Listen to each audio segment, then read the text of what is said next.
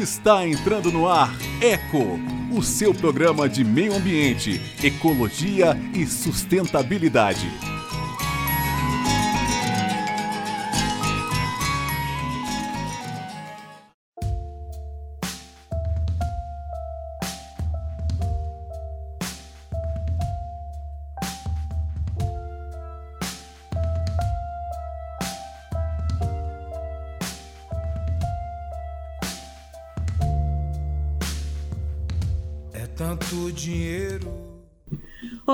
Eu sou Sheila Campos. Sejam todas, todos e todos muito bem-vindas e bem-vindos. Ao som da canção O Ser Humano, do artista radicado em Brasília, Bebel, está começando agora mais uma edição do ECO, o seu programa de ecologia, meio ambiente e sustentabilidade. Comigo estão as jornalistas Flávia Camarano e Daniele Lima. Olá, meninas. Olá, Sheilinha, tudo bem? Olá, Sheila. Oi, Dani. E um olá especial para os nossos ouvintes.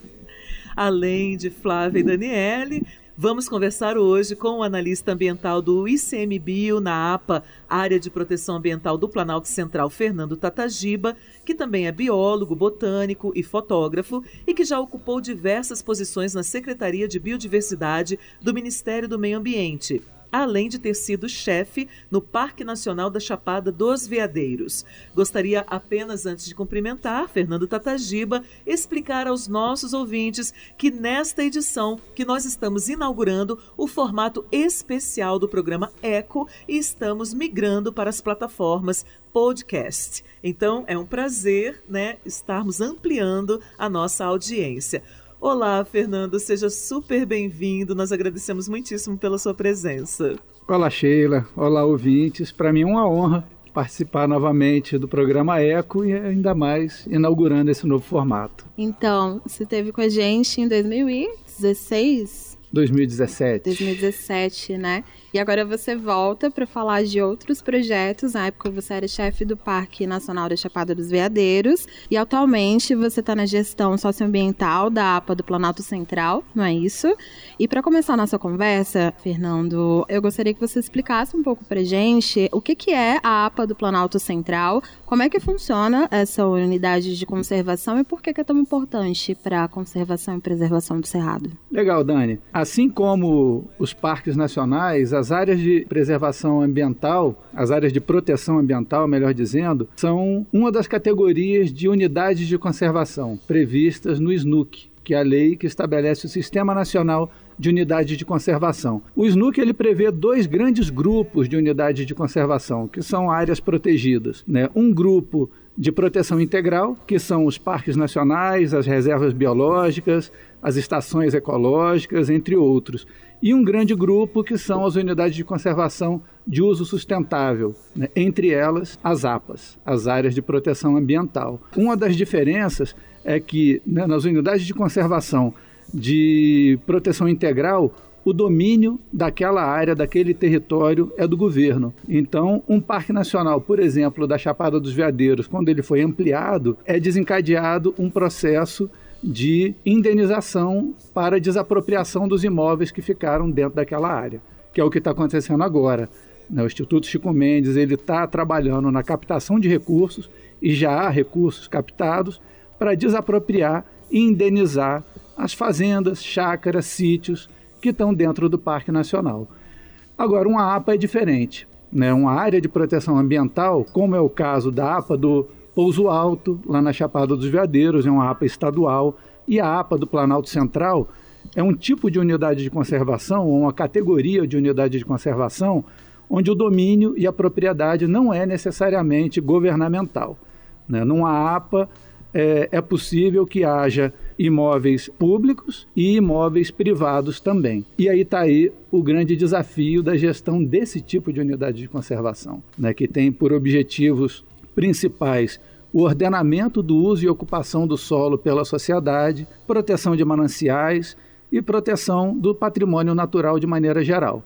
Então, a gente imaginar que um território de mais de 500 mil hectares, com 600 mil habitantes, ocupados por cidades, rodovias, fazendas, chácaras e outras unidades de conservação, como é o caso do, da APA do Planalto Central, é um desafio bastante grande e, e que requer muita habilidade, muita diplomacia na relação com a sociedade e com outros órgãos governamentais também. Essa área da APA, do Planalto Central, ela compreende quais, quais regiões? Você disse que é mais ou menos 500 mil hectares? Aproximadamente 500 mil hectares, são mais de 500 mil hectares, que compreende pouco mais de 65% do Distrito Federal e uma área de aproximadamente 130 mil hectares no estado de Goiás, nos municípios de Planaltina e Padre Bernardo. E na, na estrutura da APA existe um conselho consultivo. Sim. Você pode falar um pouquinho melhor para a gente sobre isso? Porque aí tem a participação da sociedade civil. Sim, que é fundamental.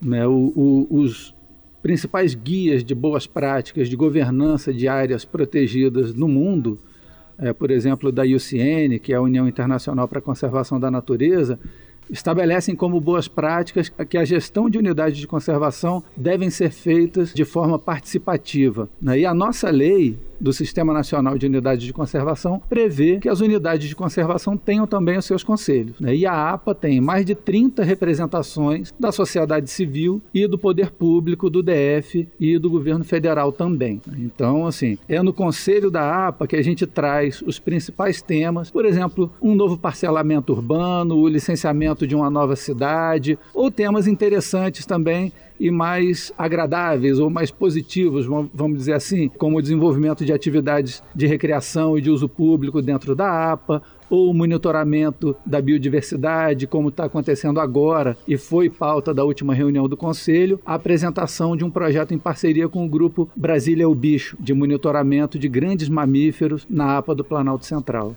Eu fiquei curiosa em relação a uma outra coisa. Você fez essa distinção que unidades de conservação podem ter várias naturezas, né? A APA é uma delas, há também as propriedades privadas, né, reservas privadas. Eu queria perguntar o que que determina que um território passará a ser uma área de conservação uma unidade de conservação, geralmente parte de uma demanda da população, ou são estudos científicos, ou são especialistas, ou são os órgãos competentes. Como que no Brasil, então, se estabelece que uma nova área, a partir dali, tem que ser uma área de conservação protegida, e se na atualidade continuam surgindo essas áreas de conservação? Sim, a criação de unidade de conservação ela pode acontecer seguindo esses dois movimentos que você mencionou. É, tanto pode partir do desejo da manifestação de setores da sociedade civil, o que é muito comum, como pode partir também da iniciativa é, dos órgãos de governo, do Ministério do Meio Ambiente, ou de secretarias estaduais de meio ambiente, ou municipais, ou do próprio ICMBio. Né? Então a gente vê os dois movimentos acontecerem a própria criação do Parque Nacional da Chapada dos Veadeiros, que a gente estava falando dele agora há pouco, ele partiu em 1960 da carta de um cidadão, Coimbra Bueno, para o então presidente Juscelino Kubitschek, pedindo a criação do Parque Nacional da Chapada dos Veadeiros em função da sua exuberante beleza, né, dos recursos naturais, mas também para blindar aquela área da especulação imobiliária que a criação da capital federal iria gerar. Né? Eu tenho uma cópia dessa carta, é bastante é, interessante, inclusive a visão de futuro desse cidadão Coimbra Bueno, que em 1960 ele já conseguiu antever um processo de ocupação que a gente está observando hoje entre o DF e a Chapada dos Veadeiros. É, agora, há outras situações em que o próprio governo vê na criação de, um, de uma unidade de conservação uma forma de ordenar um determinado processo que pode ser de degradação ambiental, mas pode ser de, de ocupação desordenada, né, urba, urbanização desordenada, que foi o caso da APA do Planalto Central. Ela tem por objetivos é, principais o ordenamento da ocupação humana, a proteção de mananciais, o ordenamento do uso de recursos hídricos e de outros recursos naturais e a proteção da biodiversidade. Né? Ou seja, é, são objetivos que são compartilhados com toda a sociedade. Né? Tudo, tudo que nós queremos é vivermos numa cidade ou num conjunto de cidades no DF que tenham qualidade de vida, que sejam bem arborizadas, que tenham áreas verdes e cuja ocupação não esgote os mananciais de água, o que não é novidade para ninguém. Né? Brasília, assim como outras grandes cidades do Brasil, passaram recentemente por uma crise hídrica gravíssima. Né? Então, a gestão da APA, do Planalto Central, e trazer a sociedade para a nossa gestão também é de interesse de todos. É, a APA, ela abrange, é, você falou essa questão das nascentes, da, da importância de, de, proteger. Eu estava pesquisando, é, parece que ela fornece para três grandes bacias hidrográficas do país: São Francisco, Tocantins e Paraná, é isso? Sim, sim. Então a gente assim precisa como... realmente proteger. Exatamente. É, além de, de, de, tomar conta né, e zelar por um, por um recurso, é, e que é mais do que um recurso, né? a, a água é um, um bem que propicia a vida de todos os seres da natureza e nós inseridos. Né? Nós somos parte da natureza. Mas é um recurso fundamental para quase todas as atividades econômicas também. Então, nesse sentido, ela é um recurso humano. Né? Então, além de, de, de, garantir o interesse e o bem-estar da população do DF e do seu entorno, ela é muito importante para os habitantes e para os empreendedores dessas três grandes bacias hidrográficas do país que você mencionou.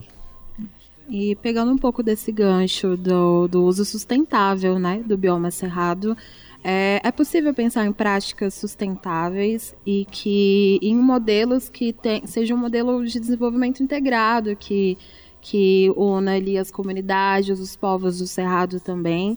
É, e que tipo de exemplo a gente pode ter dessas práticas com base no, no manejo sustentável? E só completando o que a Dani está falando, Tatajiba, né, há três semanas atrás nós fizemos uma série de, de programas especiais do ECO sobre o Cerrado porque dia 11 de setembro a gente comemorou o Dia Nacional do Cerrado.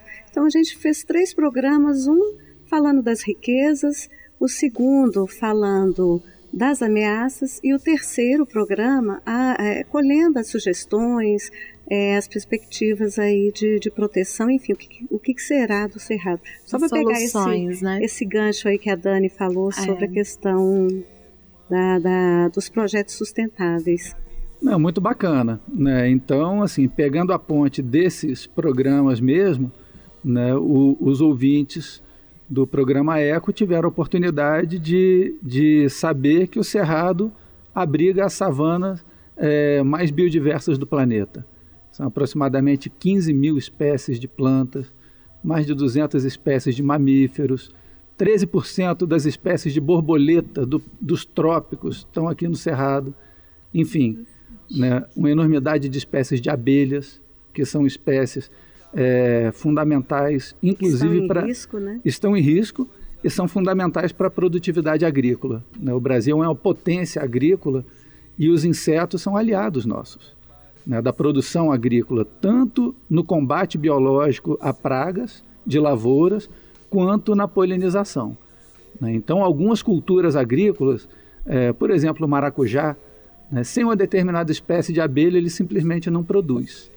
Então, se aquela espécie de abelha é extinta localmente, o proprietário rural ele tem que pagar pessoas para fazer o serviço de abelha.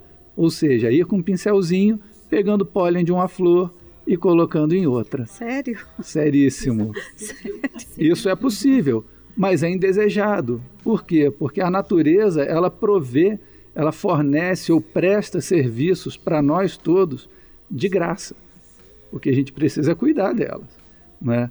É, e aí, retorna, retomando a pergunta da Dani, é, é, mais do que possível, é super necessário que a gente busque alternativas ou formas de ocupação humana, tanto na cidade, nas cidades, quanto para práticas agrícolas, que sejam amigáveis, né? que sejam compatíveis com esse tanto de vida que nos cerca.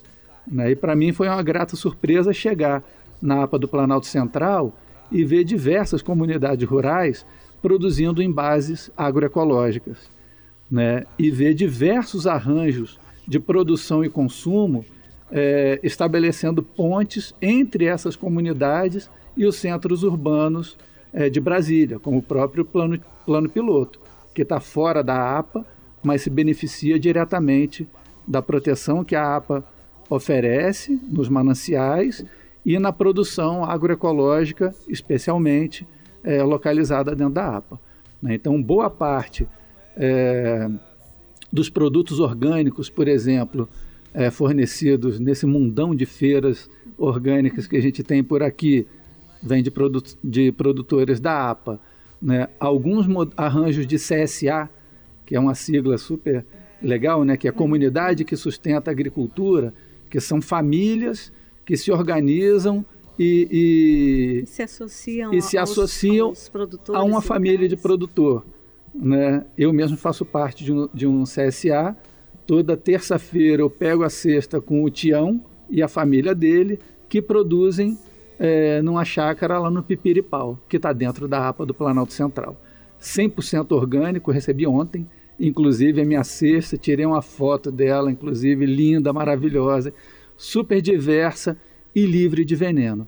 Né? Então, assim, é super possível. É né, importante que a gente... dizer, né, que não é inimigo da produção, né, dá para produzir de maneira sustentável, né, de maneira né, menos impactante, Sim, digamos Dani. assim, e mais saudável também, né, que gera Sim. empregos, que gera que gera mais saúde na nossa mesa. Pelo contrário, Dani. É, é, só pontos positivos. Né? As pessoas têm uma ideia de que preservar, conservar é inimigo da produção. Muito da... pelo contrário. Pelo contrário né? Preservar e conservar é, é uma forma da gente garantir a produção no longo prazo, garantir qualidade de vida para quem produz e para quem consome, e é uma maneira de gerar renda também, de várias formas tanto na produção agropecuária quanto em outras áreas de gestão das unidades de conservação. Por exemplo, no turismo, né, que, é uma, que é uma das atividades que, que é o carro-chefe é, da Chapada dos Veadeiros e de vários locais e regiões do Brasil.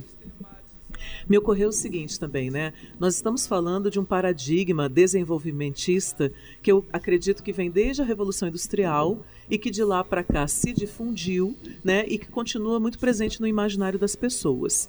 E aí isso me leva a uma outra questão. Nós falamos tanto da preservação quanto da educação ambiental, né? Quer dizer, formar as gerações é, pessoas de todas as idades para que compreendam exatamente essa interligação e essa interdependência entre nós, como mais uma espécie viva do planeta, e o meio que nos abriga, né? E aí, é, Fernando, eu queria te perguntar sobre alguns conceitos que, com os quais tenho tomado contato, mas de maneira um pouco isolada, como, por exemplo, o antiespecismo, né, a luta antiespecista, que é a questão é, da não diferenciação, em, não hierarquização entre as espécies vivas, é, a noção de bem viver, que veio é, muito das feministas latino-americanas que falam dessa volta aos saberes populares tradicionais, a própria agroecologia, né, que está se difundindo mais. Então, assim, são práticas com visões de mundo, com, teo, com teorias, são epistemes, né, são é, bem amplas, né, com é, um conjunto de saberes reunidos, de conhecimentos que determinam determinadas, que determinam algumas práticas. Mas como que se pode conciliar isso tudo e tornar mais presente no cotidiano do brasileiro médio, né, das crianças, dos jovens. Então, que a gente realmente comece a vislumbrar outras, é, outros paradigmas que nos levem a outras formas de estar no mundo. Bom, Sheila, você começou já dando a resposta. É, educação.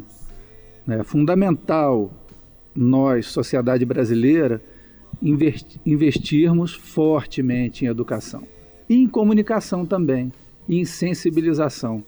Né? Você mencionou algumas abordagens, alguns novos paradigmas que têm na sua base é, princípios de solidariedade, de empatia, né? de entender que, que o diferente merece respeito, né? merece é, qualidade de vida, merece seu espaço, enfim. Né? É fundamental a gente entender que nós não somos todos iguais. Nós somos diferentes. E na nossa diferença está a nossa riqueza também. Tanto enquanto sociedade humana e enquanto sociedade de seres vivos. Né? A gente está num planeta incrivelmente diverso. Né? Ganhamos esse planeta de presente, ganhamos a oportunidade de viver nesse planeta, nesse momento, e ganhamos com isso uma responsabilidade também. Né? Será que a gente vai seguir nesse rumo que a gente tem é, trilhado nos últimos poucos séculos, ou nos últimos não tão poucos assim, é, de conflitos, de separação, de segregação, de extinção de outras espécies, é, de agressão a outras culturas humanas, ou a gente pode é, seguir um novo caminho de, de nos reconciliarmos enquanto seres humanos, reconciliarmos uns com os outros, né, seres humanos e, e, uns com os outros seres vivos. Né? É, filogeneticamente ou evolutivamente, a gente tem um parentesco, um ancestral comum com as plantas, inclusive. A gente compartilha os mesmos elementos químicos, diversas organelas celulares que, que eu tenho aqui, nós temos nas nossas células, mitocôndrias e, e tudo mais, as plantas também têm. Os processos de respiração são os mesmos, ou seja, é, a nossa origem é comum. E o nosso destino talvez seja comum também. Né? E nós temos a possibilidade de escolher que rumo que nós vamos tomar. Né? É, pegando esse gancho que você, você me fez é, me lembrar de uma entrevista que eu fiz com a Nurit Bensunsan, e, e, falando da questão da nossa casa comum, que é o planeta, né, nosso planeta, ela falou a seguinte frase: a gente estava tratando da questão do lixo, o que fazer com tanto lixo, lixo eletrônico, plástico, enfim. E aí ela falou a seguinte frase: é, não há para onde jogar o lixo, não tem como botar o lixo fora é aqui, né? Não existe fora. Não né? existe fora, né? É, a, é a nossa casa.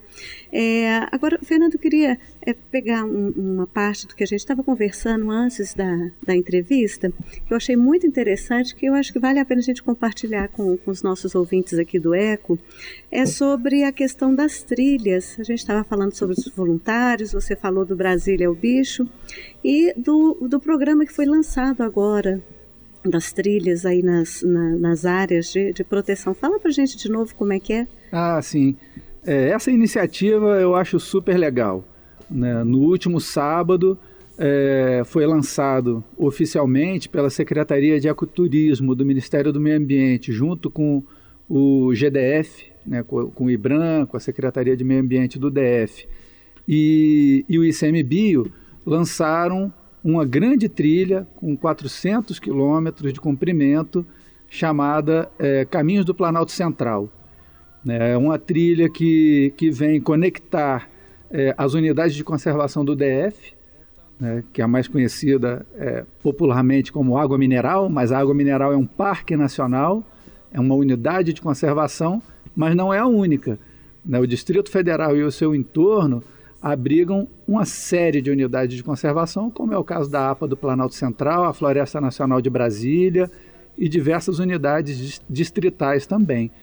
Né? Então, essa trilha, Caminhos do Planalto Central, ela faz parte de um projeto é, que começou a ser desenvolvido com a sociedade civil também, que aqui no DF tem no Grupo de Caminhadas de Brasília e no Grupo Rebas do Cerrado grandes parceiros e entusiastas né, mas é, emplacou no Ministério do Meio Ambiente na forma de um, de um programa chamado Rede de Trilhas e, e Conectividade Rede Brasileira de Trilhas e Conectividade, a exemplo do, do que já existe em outros países.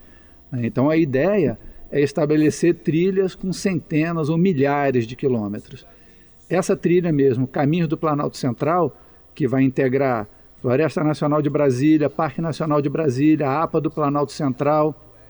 Vai ligar uma trilha é, que começa em Goiás Velho, chamada Caminhos de Cora, em homenagem à ah, querida poetisa Cora Coralina. Uma trilha de aproximadamente 200 quilômetros. Então, quem se aventurar vai sair de Goiás Velho, curtir uma trilha de cerca de 200 quilômetros, de tempos em tempos, lendo uma pérola poética de Cora Coralina. Chegará aqui no Planalto Central, né, vai percorrer os 400 quilômetros aqui no DF e no seu entorno e vai seguir por uma trilha para Chapada dos Veadeiros até encontrar com caminho, caminhos veadeiros.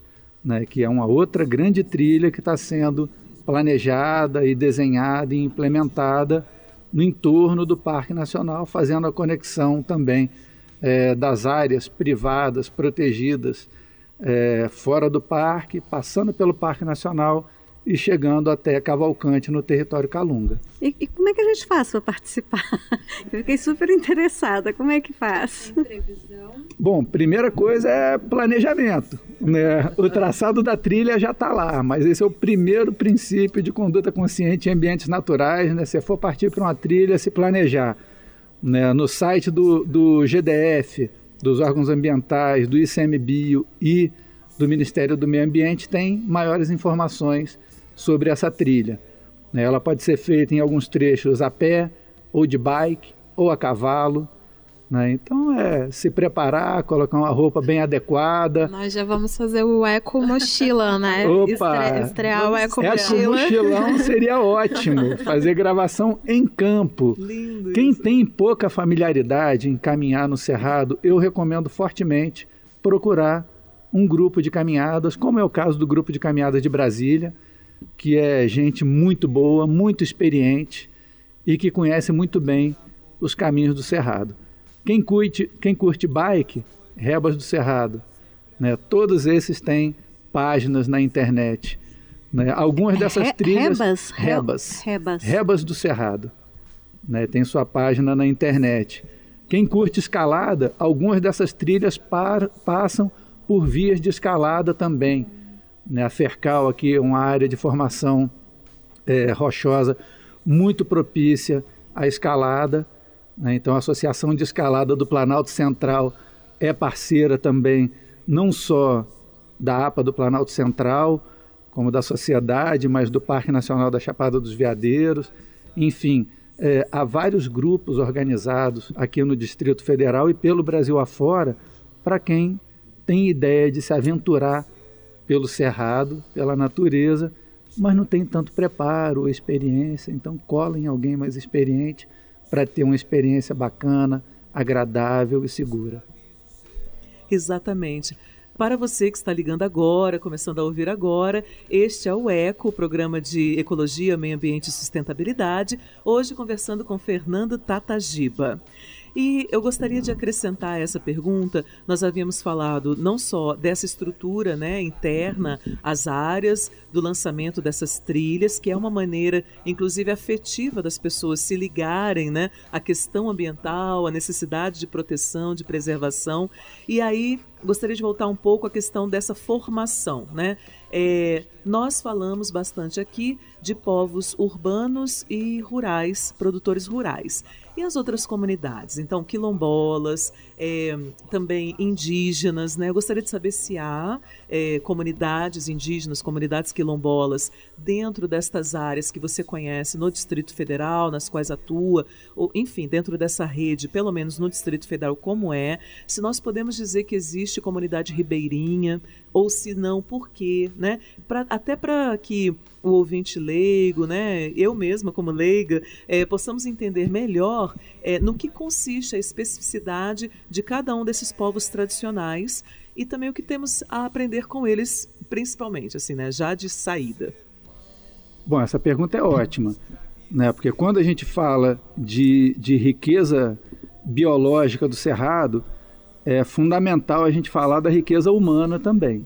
Né? O Cerrado abriga um sem número de etnias indígenas, diversos povos e comunidades tradicionais, é, ribeirinhos, vazanteiros, geraizeiros, comunidades de fundo de pasto, os quilombola.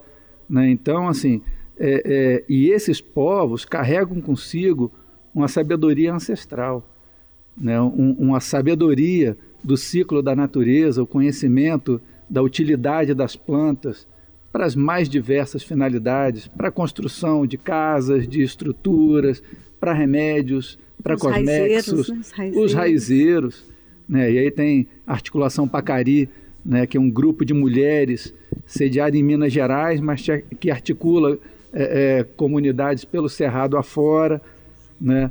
É, enfim, eles trazem consigo uma sabedoria que a sociedade brasileira não pode negligenciar. essa, essa sabedoria, esses povos fazem parte do patrimônio nacional. Né? É, Para mim, me parece um, uma ignorância sem tamanho a gente, que, a gente pensar em nivelar o Brasil ou pasteurizar o, o Brasil como se nós fôssemos todos é, cidadãos médios comuns. Isso não existe. Né? É, o, a beleza da nossa nação é a nossa diversidade. Né? É, é, incrível imaginar que até hoje no Brasil são faladas diversas línguas. Né? Isso tem que ser trazido para o conhecimento das pessoas que moram nas cidades.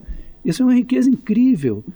É, é, a gente deveria ter contato com essas línguas minimamente na escola é muito legal aprender inglês, francês, espanhol, mas eu gostaria de me comunicar com os craô, com os chavante, com os, né, enfim, né, com os ticuna, com, com os juruna, né, só que eu não sei.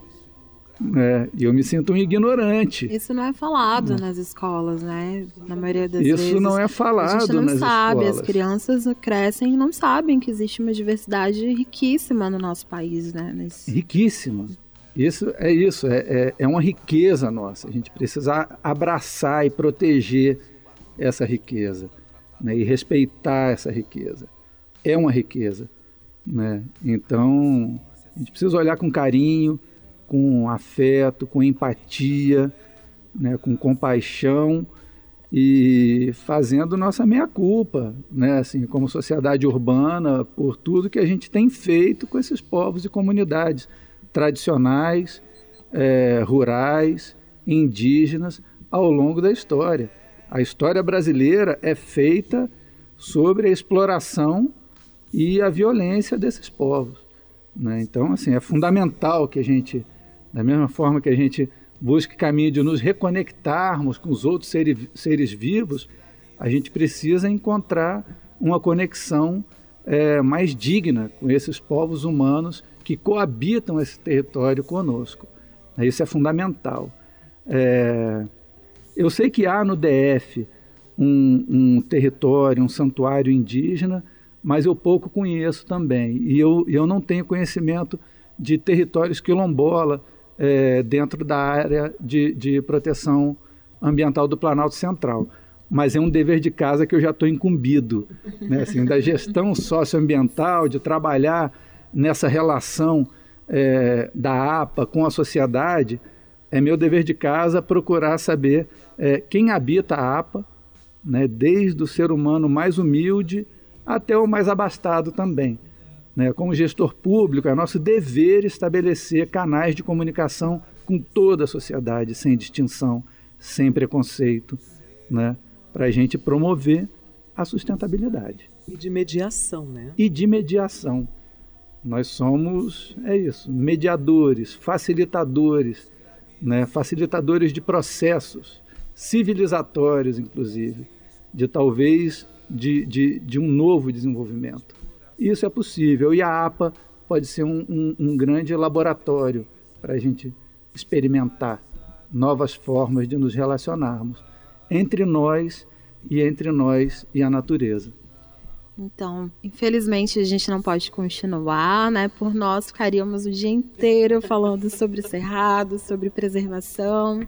É, a gente agradece a sua presença, Fernando. Antes de encerrar, é, eu queria que você falasse um pouquinho para quem se interessar e tudo mais, a saber um pouco mais sobre a APA e até mesmo se voluntariar, porque tem um programa de voluntariado. Como é que faz? Onde acessa? E onde é que as pessoas podem ter mais informações sobre esse assunto? Eu recomendo que entre na página do Instituto Chico Médio de Conservação da Biodiversidade, que é o ICMBio tem uma aba lá de programa de voluntariado, né? e há o contato também de todas as unidades de conservação federais do Brasil. Né? Então, há muitas possibilidades e oportunidades de voluntariado nesse mundão de áreas protegidas do Brasil, é, mas as informações podem ser obtidas diretamente na página do ICMBio. Tatagiba, alguma coisa que você gostaria de de é, chamar atenção para os nossos ouvintes, desse nosso bate-papo aqui. Se ficou faltando alguma coisa que a gente não abordou, o microfone aí é seu para poder arrematar esse nosso bate-papo? Olha, para arrematar, bom, primeiro eu quero agradecer novamente a oportunidade, o convite. Para mim é uma satisfação. É, eu sou facinho, chama que eu volto. É parceiro do programa Eco, é, né? Agora, eu gostaria de fazer um convite para os ouvintes olharem para além de si mesmos.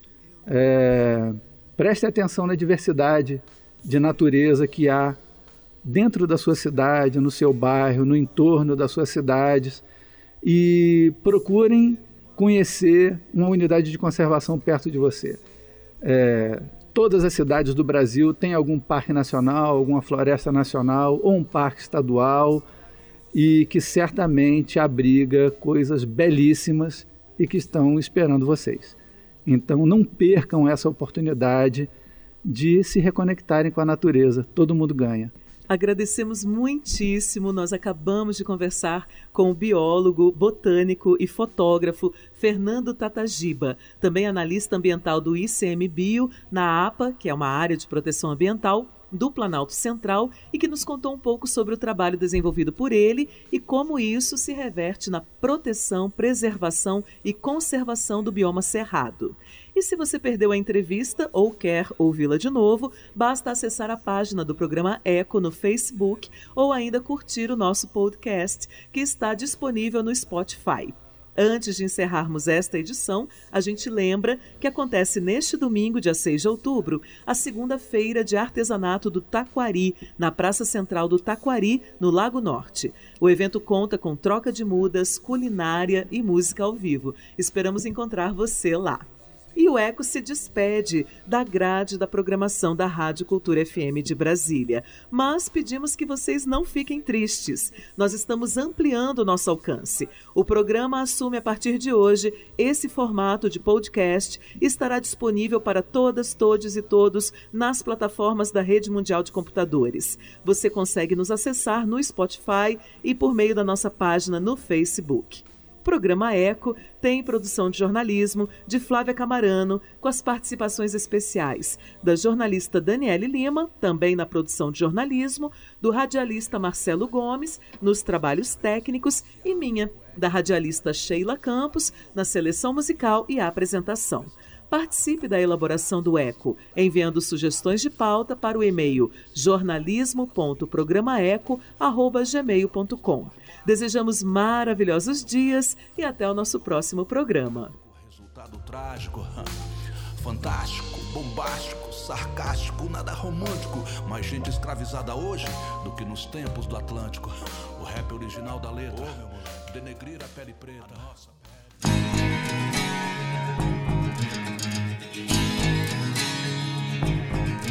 Você acabou de ouvir Eco, o seu programa de meio ambiente, ecologia e sustentabilidade.